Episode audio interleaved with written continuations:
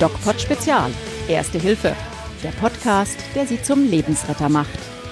Präsentiert vom Medic Center Nürnberg. Und wir starten mit einer neuen Kategorie und zwar dem DocPod Spezial. Im DocPod Spezial wollen wir uns ein bisschen über Themen unterhalten, die jetzt nicht so gut in den DocPod passen, sondern so ein bisschen Tutorials werden. Tutorials über medizinische Themen wie zum Beispiel Erste Hilfe. Wir kennen das ja aus den Medien, wir kennen das äh, aus dem Fernsehen, aus dem Radio. Ähm, Erste-Hilfe-Themen werden immer wichtiger. Insbesondere wenn es darum geht, eine Rettungsgasse zu bilden oder wenn es darum geht, dass ganz viele Menschen um einen Verunfallten oder aber auch äh, einen Akuterkrankten drumherum stehen, aber die wenigsten überhaupt irgendwas tun. Deswegen hat sich der DocPod vorgenommen, ein paar Erste-Hilfe-Tutorials rauszubringen und damit starten wir jetzt. In der heutigen Folge geht es um die ganz einfache, aber umso wichtigere Frage, wie erkenne ich einen Notfall und was muss ich tun?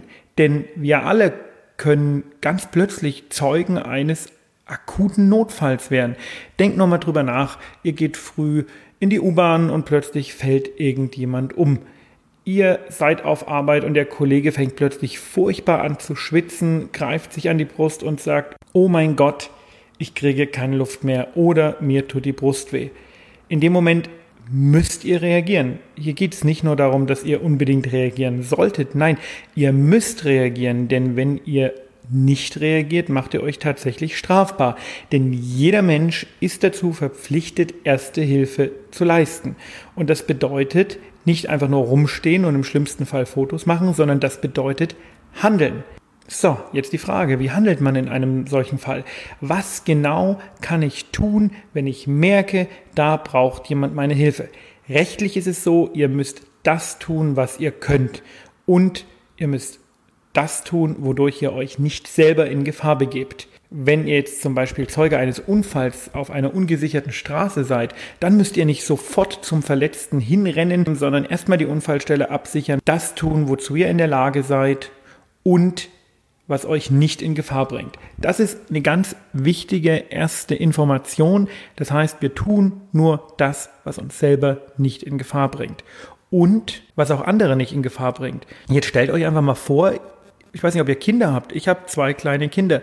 Ihr seid äh, in der Stadt unterwegs mit eurem Neugeborenen oder mit eurem Baby im Kinderwagen und plötzlich ähm, braucht da jemand Hilfe. Was geht vor? Die Betreuungspflicht, die ihr dem Baby gegenüber habt oder die Hilfe demjenigen gegenüber, der sie gerade braucht. Natürlich sollte man einen Kompromiss finden und man kann das nicht so absolut beantworten, aber die Betreuung eines hilflosen Wesens wie eines Babys geht natürlich vor. Ihr dürft nicht andere in Gefahr bringen, indem ihr helft. Das ist also eine ganz wichtige Sache. Und die zweite wichtige Sache, ich habe es schon gesagt, ist, dass ihr natürlich nur das macht, was ihr könnt und was ihr auch dürft. Das heißt, ihr könnt nicht einfach beginnen, irgendwelche ärztlichen Maßnahmen am Notfallort zu leisten, wenn ihr keine Ärzte seid, sondern ihr dürft nur das machen, was ihr im Rahmen der ersten Hilfe könnt was ihr dürft. Aber das reicht im Grunde genommen schon. Was genau die sogenannten Laienmaßnahmen sind, darüber werden wir uns im Verlaufe dieser DocPod-Spezialreihe noch genauer unterhalten und zwar, wenn wir jedes einzelne Krankheitsbild so ein bisschen durchgehen. Generell kann man aber sagen, es ist wichtig, den Verletzten oder den Patienten sicher und soweit es geht am Leben zu halten, bis die professionellen Retter, also der Rettungsdienst da sind. Und die müssen auch kommen. Und genau das ist eure allererste und wichtigste Aufgabe, wenn ihr Zeuge eines Notfalls werdet, ihr müsst den Rettungsdienst rufen. Fragt euch selber, wisst ihr, unter welcher Nummer der Rettungsdienst in Deutschland erreichbar ist? Klar werden die meisten sagen 112, aber hättet ihr das auch in einer akuten Notfallsituation bereit? Einfach mal drüber nachdenken und unbedingt die Nummer im Hinterkopf behalten 112. Ihr ruft die 112 an und das kann manchmal ein bisschen dauern, bis da jemand rangeht. Leider, weil sehr viele Menschen rufen die 112 an. Es gibt sehr viele Notfälle. Und wenn gerade ein hohes Notfallaufkommen ist, dann müsst ihr manchmal ein bisschen warten. Natürlich ist gerade das Thema Missbrauch des Notrufs momentan echt ein großes. Und gerade deswegen, gerade weil viele Menschen leider den Notruf missbrauchen, dauert es heute manchmal tatsächlich etwas länger, bis am anderen Ende der Leitung jemand rangeht. Wenn dem dann aber so ist, dann wird er euch strukturierte Fragen stellen. Das heißt, er sagt nicht einfach, hey, was ist los, äh, was ist passiert, sondern es gibt das sogenannte 5W-Schema. Die 5 Ws stehen für die fünf Fragen, die bei jedem Notfall unbedingt abgeklärt werden müssen, damit so schnell wie möglich Hilfe kommen kann. Was heißt das nun 5W-Schema? Okay, das ist als erstes mal, was ist passiert? Handelt es sich um einen Verkehrsunfall? Handelt es sich um jemanden, der nicht Luft bekommt? Handelt es sich vielleicht um ein hilfloses Kind? Das ist ganz wichtig, weil der Disponent an der Leitstelle ja wissen muss, wie viele und welche Rettungsmittel muss er denn verständigen. Reicht ein Krankenwagen oder ist ein Rettungswagen erforderlich? Wir werden zu den verschiedenen Einsatzfahrzeugen noch kommen. Oder brauchen wir ein Notarzt-Einsatzfahrzeug, also einen richtigen Notarzt? Und wie viele? Deswegen auch die zweite Frage, wie viele Erkrankte oder Verletzte gibt es? Was ist passiert?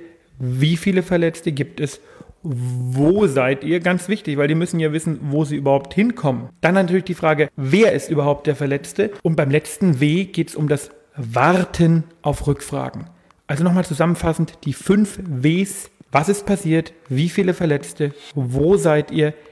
Wer ist beteiligt? Und das Warten auf Rückfragen. Schon während ihr also mit dem Leitstellendisponent diese Fragen abgeht, wo, wer, was, wie viele und das Warten auf Rückfragen, beginnt der Disponent die entsprechenden Rettungsmittel zu aktivieren. Das heißt, er drückt auf den Knopf, je nachdem, wie viele Rettungsmittel gebraucht werden und irgendwo geht ein kleiner Funkmeldeempfänger an und beauftragt professionelle Rettungskräfte direkt zu euch zu fahren. Das bedeutet, Hilfe ist unterwegs. Und bis die Hilfe ankommt, ist es eure Aufgabe, euch im Rahmen der ersten Hilfe um den Verletzten oder den Erkrankten zu kümmern. So, jetzt sind wir schon fast am Ende unseres ersten DocPod Spezial Erste Hilfe. Und ganz am Ende möchte ich noch eine ganz wichtige Sache sagen, und zwar das Thema Gaffen. Es gibt ja momentan so ein bisschen diese Initiative des Bayerischen Rundfunks, Gaffen geht gar nicht. Und da möchte ich mich nur anschließen, denn seid mal ganz ehrlich, wenn ihr irgendwo hilflos liegt, wenn ihr irgendwo ein Problem habt, wenn ihr auf der Autobahn plötzlich einen Verkehrsunfall habt oder eure Lieben, Niemand würde sagen, ja, na klar möchten wir begafft werden, ja, na klar sollen Fotos gemacht werden. Das würde einfach keiner sagen. Warum machen wir es dann trotzdem? Was ist denn dieses interne Verlangen, sich am Leid der anderen zu ergötzen? Ist es wirklich so die Befriedigung, haha, da geht es jemandem schlechter als mir? Das dürfen wir in unserer Gesellschaft auf keinen Fall zulassen und deswegen an jeden Einzelnen einfach die Bitte, wenn ihr Zeuge eines Unfalls werdet, helft und wenn schon andere helfen und ihr wirklich nicht gebraucht werdet, wie auf der Autobahn der Fall, fahrt weiter. Denn Gaffen geht gar nicht. Mehr bei uns im Netz auf nordbayern.de